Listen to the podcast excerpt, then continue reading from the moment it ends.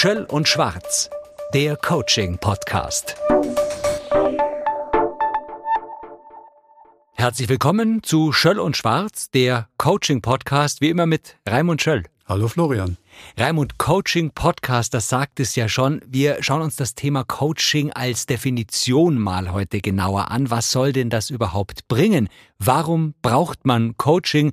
Du beschäftigst dich beruflich mit dem Thema logischerweise, hast auch diverse Aufsätze darüber geschrieben, bist ja neben dem auch noch Diplom-Soziologe und arbeitest als systemischer Coach. Also, warum geht jemand zu einem Coach? Was bringt das? Die Frage ist sehr einfach zu beantworten. Jeder Mensch steckt mal in einer schwierigen Situation. Jeder Mensch hat mal unterschiedliche Fragen zu seinem momentanen beruflichen Dasein oder zu seiner persönlichen Situation. Und da ist Coaching eigentlich gutes Mittel, um sich in diesen Bereichen zu hinterfragen, mhm. an sich selbst anzunähern. Da muss ich ja offen sein, dass da möglicherweise Veränderungen auf mich zukommen, dass mir der Coach auch was sagt, was ich unangenehm finde, dass er sozusagen fast schon äh, in die Psyche eindringt. Sind es berechtigte Befürchtungen? Eindringen kann in die Psyche sowieso keiner. also ich glaube, ein gutes Coaching hat natürlich einen gewissen Tiefgang. Ich persönlich stehe nicht für äh, Coachings, die so das Prinzip des schneller, weiter, höher, besser verfolgen. Insofern hast du natürlich recht. Ich brauche als Coachee, als Klient, Klientin eine gewisse Bereitschaft, mich mit mir und mit meinem momentanen Dasein mhm. oder mit der herausfordernden Situation allumfassend zu beschäftigen. Und natürlich muss ich auch in Kauf nehmen, wenn ich zu einem Coach gehe, dass mich der auch manchmal konfrontiert. Ja, Aber der erste Schritt ist ja schon gemacht, indem ich mir einen Coach, ähm, ist das immer weibliche Form und männliche Form gleich? Also der Coach, Coach ist der Coach und der Coachee ist der Klient. Es ist die neudeutsche Ausdrucksweise. Also ich spreche eigentlich lieber von der Coach oder die Coachin. Okay, und Coachin. Mhm die Klientin oder der Klient. Okay, also wenn ich mich eben dazu entschieden habe, das ist ja schon mal der erste wichtigste Schritt. Was passiert denn dann im Coaching? Interessant, erstmal natürlich geht es um den Grund, den Anlass, warum jemand überhaupt kommt. Und interessanterweise ist der Grund, der Anlass nicht immer ganz so eindeutig, wie man sich das vorstellen möchte. Mhm. Die Menschen kommen oft mit einem gewissen Unbehagen. Nehmen wir eine Führungskraft, die sagt, also irgendwie läuft es bei mir nicht so richtig, kann eigentlich nicht genau sagen, woran es liegt. Häufig ist es eben so, dass der Mensch mit einer Problemkonstellation kommt, beispielsweise jetzt diese berühmte Work-Life-Balance. Mhm. Früher hat man halt gesagt, ich bin gerade furchtbar gestresst und komme nicht mehr klar mit meinen Aufgaben. Oder dass jemand sagt, ich fühle mich gerade massiv von meinen Mitarbeitern in Frage gestellt. Oder dass jemand sagt, ich bin gerade in einer persönlichen Sinnkrise, weiß gar nicht, wofür ich jetzt eigentlich hier noch mich abrödle. Also diese ganzen Ausgangsfragen sind noch nicht im engeren Sinne das Problem, sondern mhm. es läuft manchmal diffus, geht's los und der Coach hat natürlich als allererstes die Aufgabe, das Problem ein Stückchen kennenzulernen, zu konkretisieren und häufig ist in der ersten Sitzung dann das Ergebnis, dass der Klient mal so einen Griff hat, worum es überhaupt geht und worum es überhaupt gehen soll in einem Coaching. Machst du das mit einer bestimmten Fragetechnik, dass du das eingrenzt, warum der oder die Person überhaupt zu dir kommt? Auf jeden Fall. Also es geht ja darum, dass ich gut zuhöre, dass ich die Dinge auf den Punkt bringe. Erst einmal sogenannte Spiegeln. Also ich spiegle den Klienten. Ich gebe gar nicht viel von mir dazu in den ersten Sitzungen, sondern höre mir eigentlich nur an, was mir der Klient erzählt, die Klientin erzählt. Und allein durch das Zuhören, das Zurückspiegeln, äh, kriegt der Klient dann so langsam ein Gefühl, äh, worum es eigentlich jetzt geht bei ihm. Ein erstes Gefühl, worum es geht. Mhm. Und der zweite Schritt ist natürlich, dass man auch irgendwann mal anfängt, im Coaching über eine mögliche Lösung nachzudenken. Ein Kollege von mir hat mal diesen Begriff gebracht, Coaching sei ein Tanz zwischen Problem und Lösung, ein Problemlösungstanz. Mhm. Eine bewegliche Aktion. Eigentlich also eine bewegliche Aktion, ja. Also man pendelt dann tatsächlich ganz lange mit dem Klienten zwischen Problem und Lösung hin und her. Und es ist wie ein Tanz. Und Coaching hat dann oft den Zweck, dass der Klient besser versteht, erst einmal, worum es ihm selbst geht und äh, in welche Richtung vielleicht auch eine Lösung gehen könnte. Mhm. Du hast mal in einem deiner Aufsätze äh, geschrieben mit der Überschrift Überblick statt Tunnelblick, das Coaching immer lösungsorientiert, ressourcenorientiert, mhm. das ist mir noch nicht ganz klar, was das heißt, und eine aktive Auseinandersetzung mit sich und seinem Beruf sein sollte, als mhm. zunächst mal Initialzündung, warum ich überhaupt zum Coaching gehe. Genau, das, das sind ja drei Begriffe. Na, die Lösungsorientierung ist so eine Grundhaltung eigentlich, na, dass man davon ausgeht, also in meiner Profession, dass es zu allen Themen erstmal auch Lösungsansätze geben kann. Der Klient hat seine Lösung noch nicht gefunden, aber sie schlummert in ihm. Mhm. Der zweite Punkt der Ressourcenorientierung, auch ganz wichtig, wir docken an an den Stärken des Klienten. Also zum Beispiel, dass ich frage, hatten Sie schon mal so eine ähnliche Situation und wie haben Sie das geschafft? Das dritte war, glaube ich, dass du sagtest, es ist auch immer eine Auseinandersetzung mit mir als Person. Ja, genau. Selbstverständlich. Beziehungsweise auch mit meinem Beruf. Das entscheidet mit meiner Berufsrolle oder mit mir als Person. Das wiederum entscheidet dann der Klient, die Klientin für sich, inwiefern sie quasi mit mir auch über diesen persönlichen Fragestellungen, also die dann wirklich so wie du vielleicht sagen würdest, sehr stark ins, ins Innere gehen, mhm. in die Psyche gehen, mhm. dass man diese Themen dann auch natürlich besprechen kann, sofern der Klient das wünscht. Das ist auch meine nächste Frage, welche Themen denn man beim Coaching bespricht. Ist das immer aufs Berufliche dann projiziert und orientiert? Man bringt ja sich als Person auch mit im Privaten. Bei mir ist es ja so, dass ich sowohl das eine als auch das andere tue. Ich habe ein sehr breites Coaching-Verständnis. Zu mir kommen Führungskräfte selbstverständlich. Das ist eine starke Klientel. Mhm. Auf der anderen Seite kommen aber auch Menschen, die mit ihren Lebensfragen zu mir kommen.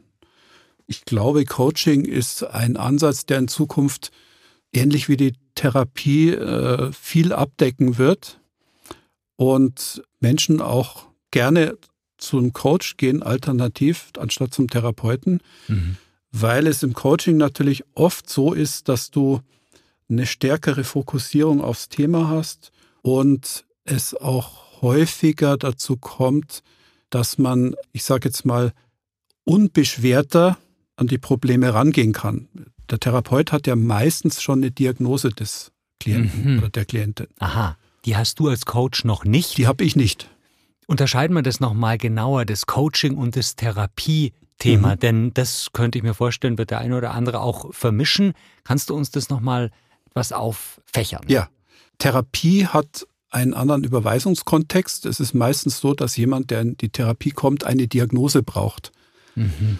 Und insofern bekomme ich quasi einen Überweisungsschein von meinem Arzt und gehe dann zum Therapeuten, der mir dann in aller Regel auch von der Kasse oder ich weiß nicht, wie das Prinzip dann funktioniert, mir dann vorgeschlagen wird. Im Coaching-Bereich habe ich keine Diagnose. Ich komme einfach nur mit meinem Problem in Anführungsstrichen und habe gleichzeitig auch keine Institution mehr im Rücken. Ich kann sozusagen diagnosefrei an die Sache rangehen und bin losgelöst von solchen Kriterien. Mhm. Das ist eigentlich immer der Hauptunterschied. Was allgemein bekannt ist, dass Coaches auch therapeutische Methoden teilweise einsetzen und umgekehrt natürlich auch Therapeuten Coaching-Methoden anwenden. Okay. Das ist also heutzutage kaum mehr so richtig unterscheidbar. Ich würde mal eine Wette abschließen, wenn du einen Coach und einen Therapeuten nebeneinander hinsetzt und die würden beide arbeiten mhm. mit einem normalen Problem, würdest du möglicherweise gar nicht mehr so große Unterschiede feststellen. Ah, verstehe. Aber ab wann erkennst du, wenn eine Klientin zum Beispiel tatsächlich ganz klar den Bedarf nach einer Therapie hat, wo du dann sagst, das ist nicht mehr mein Bereich? Wichtiger Punkt. Es gibt tatsächlich Indikationen, wo du als Coach einfach sagen solltest, bitte lieber Klient, liebe Klientin, such dir doch besser für dieses Thema einen Therapeuten, eine mhm. Therapeutin. Mhm. Nehmen wir ein Beispiel. Ich hatte mal eine Klientin, die ist während der Sitzung in einen psychotischen Zustand mhm. geraten, während sie mit mir gesprochen hat. Ich wusste das vorher nicht, die war zum Erstgespräch da. Die musste ich dann sehr stark dazu überreden, nicht mehr zu mir zu kommen. Ich habe ihr dann aber geraten, zum Therapeut zu gehen. Also das ist eine ganz klare Entscheidung, die du relativ schnell dann merkst. Wie darf man sich denn jetzt so einen typischen Coaching-Verlauf vorstellen? Mhm. Also wenn man sich dann dazu entschieden hat, das Vorgespräch hat auch gepasst, ihr habt euch gefunden ja mhm. überhaupt erstmal, die Chemie stimmt. Wie läuft es dann ab? Die primäre Aufgabe des Coaches am Anfang ist viele Fragen stellen, zuhören, zusammenfassen, Ich bin manchmal auch dann ja so gestrickt, dass ich dann ans Flipchart gehe und ein paar Stichworte hinschreibe, dass mhm. ich ein Bild drauf bringe. Ich arbeite auch sehr stark mit Metaphern. Beispiel sage ich zum Klienten, ich sage es mal so am hohlen Bauch raus. Sie sind momentan in Ihrem Unternehmen wie ein U-Boot-Fahrer unterwegs. So kommen Sie sich gerade vor. Ja. Ich biete dann Bilder an, die mhm. bei mir selbst auftauchen, stelle es dem Klienten zur Verfügung.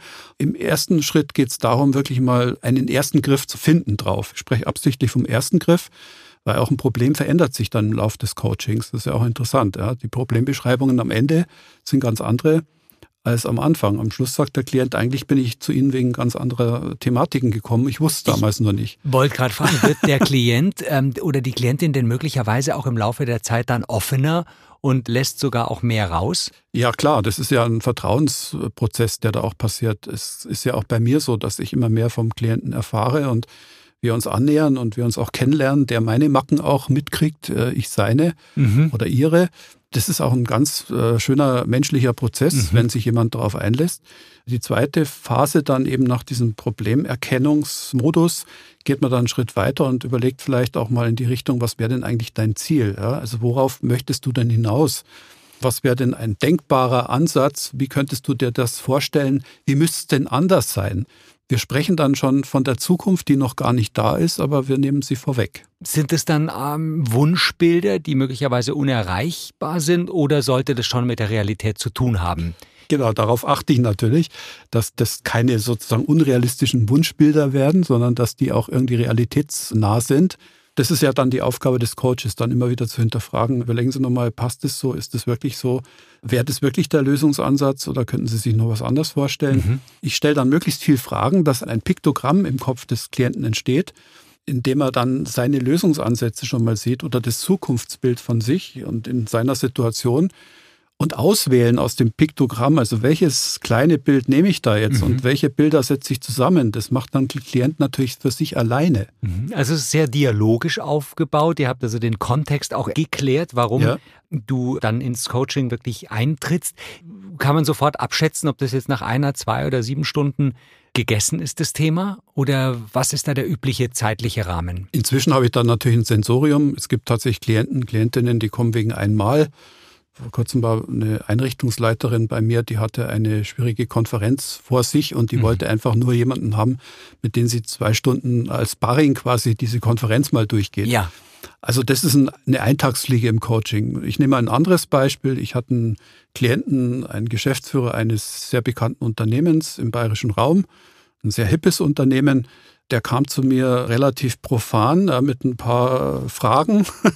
Aus irgendwelchen Gründen fand er das interessant, zu mir zu kommen. Am Anfang dachte ich, ja, okay, was will der jetzt eigentlich? Und der blieb dann drei Jahre. Ah ja. Der hat letztendlich das Coaching dazu genutzt, seine ganze berufliche Situation regelmäßig mit mir abzuchecken und er hat gleichzeitig auch seine private Situation besprochen mhm. und daraus wurden dann drei Jahre. Mhm, mhm. Okay, also das geht dann tatsächlich in alle Lebensbereiche mit rein. Wir klären heute in der Ausgabe bei Schöll und Schwarz das Thema Coaching. Was soll denn das bringen? Braucht man Coaching? Warum geht jemand zu einem Coach? Und sind da schon Schritt für Schritt vorangekommen? Also wir sind tatsächlich jetzt bei dir angekommen oder bei deinen Kollegen, Kolleginnen mhm. und sind eben im Coaching-Verlauf, der ja. von einer mhm. einmaligen Session, kann man Session sagen wahrscheinlich, ja, ja bis zu einem möglich. dreijährigen Verlauf jetzt gehen soll. Welche wichtigen äh, positiven Erfahrungen kann denn ein Coachie im Coaching machen? Ich glaube, die wichtigste Erfahrung im Coaching, dass der Coaching merkt, hoppla, was alles steckt da in mir.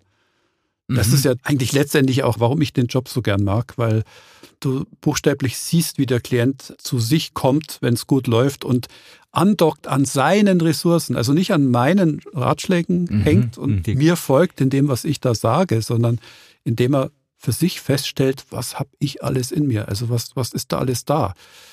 Und du sprachst natürlich auch von negativ, also negativ in Anführungsstrichen. Natürlich kommt es auch vor, dass man mit etwas konfrontiert wird, was vielleicht nicht so gut gelaufen ist und wo man vielleicht auch sagt, Mensch, das ist nicht in Ordnung. Ich persönlich halte ja auch viel von Coachings, wo diese Defizite, ich sage jetzt mal in Anführungsstrichen, auch zur Sprache kommen.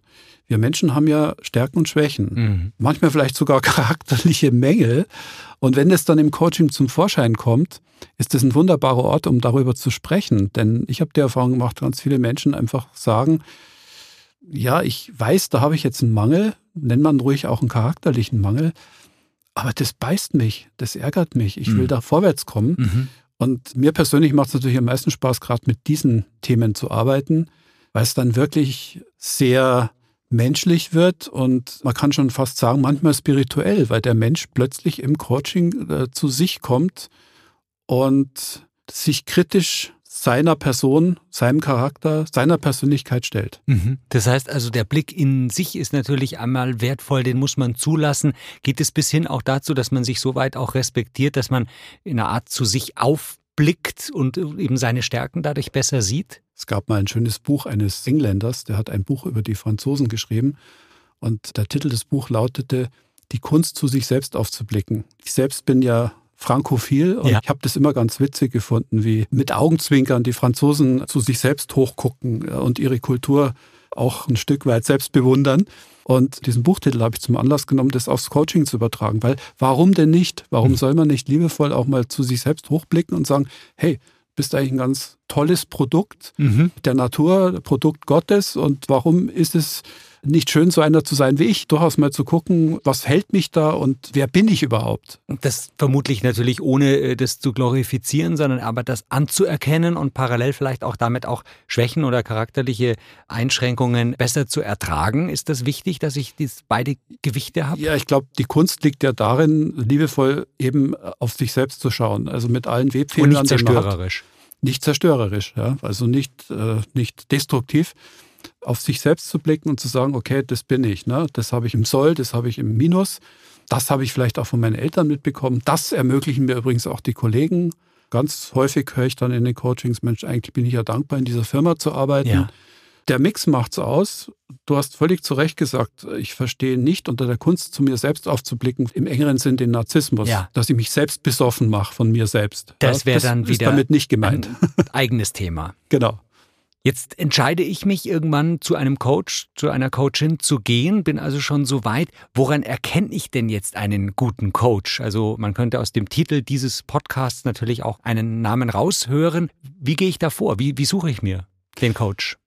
Ich kann da jetzt natürlich nur aus subjektiven Gründen sprechen. Äh, was ich meine, es muss auf jeden Fall eine Neugier da sein. Es muss jemand sein, der zuhören kann ich bin auch durchaus der Meinung, dass das jemand sein muss, der auch rational relativ schnell erfasst, worum es überhaupt geht.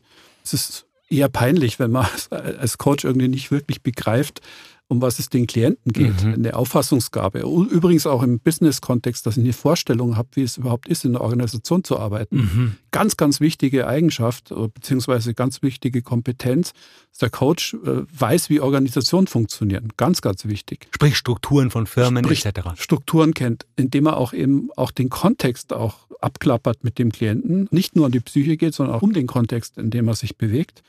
Zuhören, Fragen stellen, verknüpfen können. Mhm. Und eine gewisse Stärke ist natürlich, wenn der Coach auch ein Gegenüber sein kann. Ich arbeite ja manchmal auch konfrontativ. Das heißt, ich sage dann schon, was das bei mir an Effekten erzeugt. Also eine gewisse Ehrlichkeit mhm. und auch die Fähigkeit, freundlich zu konfrontieren, ist mit Sicherheit auch eine wichtige Kompetenz, die man als Coach haben muss. Das kann ich aber erst rausfinden, wenn ich schon mit dir zusammensitze. Jetzt einen Schritt früher noch. Wie finde ich denn den oder die Coachin? Geht das über Verbände? Geht das klassisch übers Internet? Geht das über Empfehlungen? Über einen Verband kannst du immer gehen. Ich möchte es hier keinen nennen. Es gibt Verbände, wenn man rein tippt ins Google-Fenster Coaching-Verband, dann kriegt man auch ein paar Verbände mhm. und die haben meistens auch Listen nach Postleitzahlen geordnet. Ich persönlich erlebe oft, dass es Weiterempfehlungen ja. gibt. Jemand, der schon mhm. mal bei einem Coach war, mhm. der oder bei einer Coachin war und sagt, also die, der ist zu empfehlen, empfehlenswert. Ich denke, es ist natürlich auch ein sensibles Geschäft. Ich persönlich komme auch oft über Empfehlungen mhm. zu meinen Mandaten. Ja, ja, denke ich mir. Und auch das ist natürlich dann wahrscheinlich schon relativ schnell in der ersten Session merkt man eben, ob die berühmte Chemie stimmt, wobei es sicherlich nicht nur danach geht, sondern eben auch nach mhm. der rein handwerklichen Erfahrung. Jetzt hattest du bestimmt natürlich die Standard-Coachings in deinem Berufsleben, aber was waren denn so letzte eindrückliche Coaching-Erfahrungen, wo du sagst, das hat mich nochmal auf eine ganz andere Weise mhm. herausgefordert, hat mich vielleicht als Coach auch weitergebracht? Ja, das ist noch gar nicht so lange her. Da kam ein Manager, der war sportlich, gut aussehend, hatte eine tolle Familie Haus im Grünen, fuhr ein tolles Auto. Der Coach wurde mir von einer Personalchefin vermittelt. Wir haben uns auf Anhieb gut verstanden und er kam relativ schnell auf den Punkt. Er war unglücklich. Und zwar darüber, dass er das Gefühl hatte, ich trete jetzt hier auf der Stelle, ich komme irgendwie nicht mehr wirklich weiter. Und er hat intuitiv geahnt, es lag nicht an seinen Managementfähigkeiten, es lag auch nicht daran, dass er zu wenig wusste oder so, sondern er hat geahnt oder hat gespürt, dass es was mit ihm persönlich zu tun hatte und auch mit den Mitarbeitern und mhm. Mitarbeiterinnen. Mhm. Wir haben relativ schnell herausgefunden, dass er konfliktscheu ist, mhm. ungern in Konflikte geht und das hat er dann für sich erstmal als zentrale Einsicht für sich gehabt, dass da wohl was dran ist, dass er die Menschen nicht konfrontiert, auch mit negativen Dingen, er war so ein klassischer Sunnyboy eigentlich. Aber hat es bis dahin anscheinend nicht gebraucht, um trotzdem so weit zu kommen? Das habe ich ihm ja auch gespiegelt. Er war einerseits unglücklich und ich habe ihm aber gesagt, naja, aber Sie sind ja mit diesen ganzen Fähigkeiten, die Sie da jetzt auch kritisieren, so weit gekommen. Sie mhm. sind 45, sind in der zweiten Führungsebene, also eins unterm Vorstand. Mhm. So what? Mhm. und dann meinte er, aber es irgendwie, er fühlt sich einfach nicht wohl. Und er war von Haus aus eher ein äh, naturwissenschaftlicher Typ. Und es gab eine Sitzung, darauf will ich raus, die war sehr berührend, als er mich dann konfrontierte und sagte, also Herr Schöll, ich möchte jetzt mal von Ihnen hören, wie Sie mich eigentlich sehen. Ich war da kurz ein bisschen perplex und dachte mir, okay, der will jetzt wissen, wie ich ihn sehe. Wie lange kanntet ihr euch da schon? Wie äh, wir Sessions? hatten schon fünf, sechs Sitzungen. Okay. Mhm. Also er wollte das so nochmal für sich zur Einordnung mhm. haben. Und dann habe ich ihm äh, beschrieben, wie ich ihn sehe. Und schon während ich erzählt habe, habe ich gemerkt, hoppla, der die, die Gesichtszüge werden weicher. Mhm. Er hat, hat, man sah förmlich, wie er aus seinem strengen, strengen Rollenkonzept rauskam. Es war auch ein sehr strenger Typ, der sehr stark mit seiner Managementrolle verwachsen war. Und dann war er erstmal ruhig. Und mhm. ich fragte dann, ja, was, äh, was sagt Ihnen das jetzt? Und er sagt, er muss jetzt seine Tränen zurückhalten, weil er jetzt gerade so berührt ist. Hm. Was hat es denn ausgelöst? Mhm. Seit zehn Jahren hatte er keinen mehr, der ihn so spiegelt, nämlich als Mensch in erster Linie und nicht als Funktionsträger. Er war so berührt, weil ich ihn ja nur beschrieben habe, wie ich ihn als Mensch sehe mhm. und habe überhaupt kein Urteil gehabt und hatte auch keine großartigen Beschreibungen zu seiner Funktion. Mhm. Ich habe ihn halt einfach so beschrieben, wie ich ihn erlebe. Und das wiederum hat bei ihm ausgelöst, dass er selbst so mit sich umging. Also er hat sich selbst nicht als Mensch gesehen die letzten zehn Jahre oder vielleicht sogar 20 Jahre, sondern er musste und wollte immer nur funktionieren. Und das ist in dem Moment, wo ich ihn da so beschrieben habe, wie vom Blitz getroffen, ist ihm das dann aufgefallen. Ja, verstehe ich das richtig, dass du ein bisschen zu der Kunst verholfen hast, zu ihm selber aufzublicken mal wieder. Nach zehn Jahren in der Routine, nach zehn Jahren des Funktionierens ja. und des auch erfolgreich Funktionierens. Ja. Aber plötzlich war da eben dieser weiche Moment, wo du dir Zeit nimmst, sich mit ihm auseinanderzusetzen. Ja.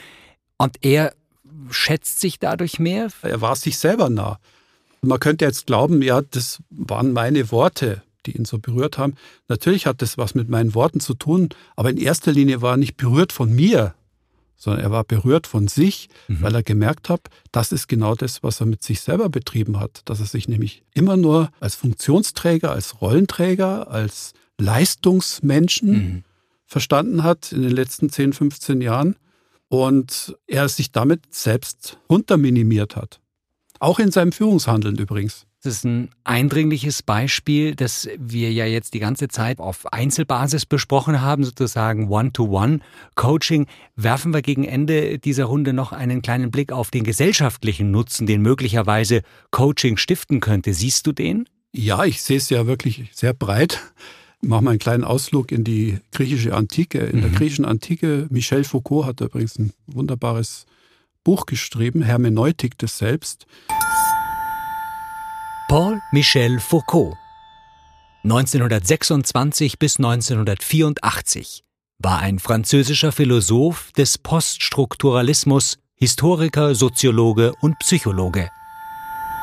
In dem Buch beschreibt er, wie früher die griechischen Verantwortlichen, die Bürger, mhm. und das waren ja alles Menschen, die auch politisch mitbestimmen sollten, sich immer wieder zu Rate gezogen haben, wechselseitig. Und sie hatten wohl auch sowas wie einen Therapeuten, also ein Gegenüber, der ihnen zur Verfügung stand, um eben sich charakterlich auch herausfordern zu lassen. Das ist ja eigentlich die Coaching-Idee, dass jemand sich auch von jemand anderem herausgefordert fühlt, Stellung zu beziehen zu seinem aktiven Tun.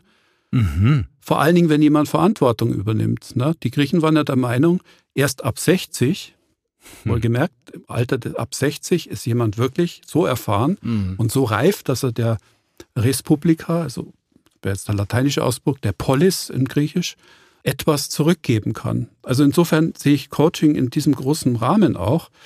Wenn es tatsächlich gelänge, Coaching aus dieser Engführung rauszuholen, aus nämlich nur ein Beratungsangebot für mhm. Leistung zu sein, eben das nicht, sondern wenn Coaching breiter gesehen würde als Reflexionshilfe, als Möglichkeit auch wieder Selbstdistanz aufzubauen, hätte es aus meiner Sicht einen großen gesellschaftlichen Nutzen, auch gerade für unsere Führungseliten. Du kannst einzelne nee. Personen coachen, ja. die in der Gesellschaft, das könnten ja auch Politiker mhm, sein, Politikerinnen, genau. die dann in der Gesellschaft wieder eine Rolle haben und das weitergeben, multiplizieren. Ja. Ähm, ich hatte übrigens auch mal eine Politikerin im Coaching, eine relativ bekannte sogar. Mhm. Und da war es so, da merkte ich, dass eine Ambivalenz da war. Einerseits hat sie das sehr geschätzt, auf der anderen Seite war ihr das unheimlich, weil der Politiker muss ja das Bild abgeben, zumindest in der heutigen Zeit, ja. dass er alles schon weiß und sich in jedem Belang auskennt. Mhm. Es ist tatsächlich eine Engführung in dem Sinne, aber das sind so Bilder, Selbstbilder. Mhm. Das hat ja auch viel mit unseren Bildern von Erfolg zu tun. Erfolgreich ist immer noch der Hero.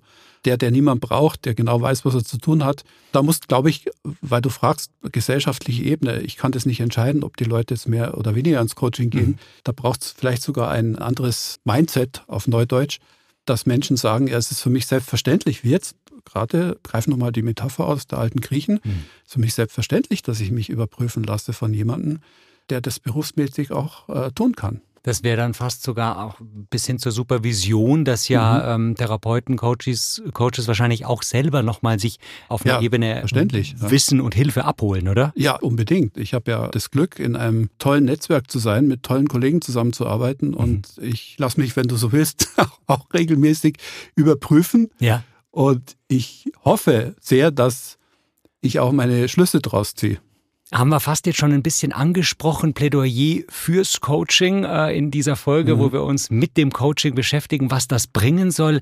Letzter Gedanke von dir jetzt äh, in dieser Ausgabe, Ausblick für die Zukunft. Welche Relevanz hat denn Coaching weiterhin? Ja, da bin ich natürlich subjektiv. Haben? Es ist ja mein Beruf, das zu tun. Also würde ich natürlich intuitiv sagen, eine hohe Relevanz. Mhm. Aber ich bin schon realistisch genug, um das einzuschätzen. Coaching wird immer eine Nischenfunktion haben, immer eine Funktion des Verhuschten. Ich finde es auch ganz okay. Ich muss auch nicht irgendjemandem sagen, mit welchen Menschen ich da unterwegs bin und wen ich alles coache. Mhm. Das ist bei mir äh, top secret. Mhm. Und ich kann dir sagen, es nehmen mehr Menschen in Anspruch, als man so meint. Es hat immer noch so den Gu von, naja, man soll es besser nicht nach außen kehren langfristig, wenn du mich fragst, ich denke mal als Soziologe drüber nach, ich kann mir schon vorstellen, dass der Beratungsbedarf in den nächsten 20, 30 Jahren steigen wird, dass Menschen ja von sich aus entscheiden, ich brauche einen Helfer, einen Gegenüber. Ob man das dann unbedingt Coaching nennen muss, mhm. ist eine andere Frage. Gibt es vielleicht andere Begriffe? Es gibt jetzt schon Lebensberater mhm. oder Life-Coaching, wie das alles so schön heißt. Ich kann mir schon vorstellen, dass es eine Zukunft hat weil es unsicherer wird, weil weniger Struktur, weil die Leute vielleicht auch schneller reagieren müssen und dementsprechend da gewappnet sind. Raimund, herzlichen Dank. Spannender Einblick über das Thema Coaching, mit dem wir uns diese ganze Podcast-Reihe natürlich beschäftigen, aber heute mal ein bisschen en Detail besprochen. Ich danke dir. Schöll und Schwarz, der Coaching-Podcast.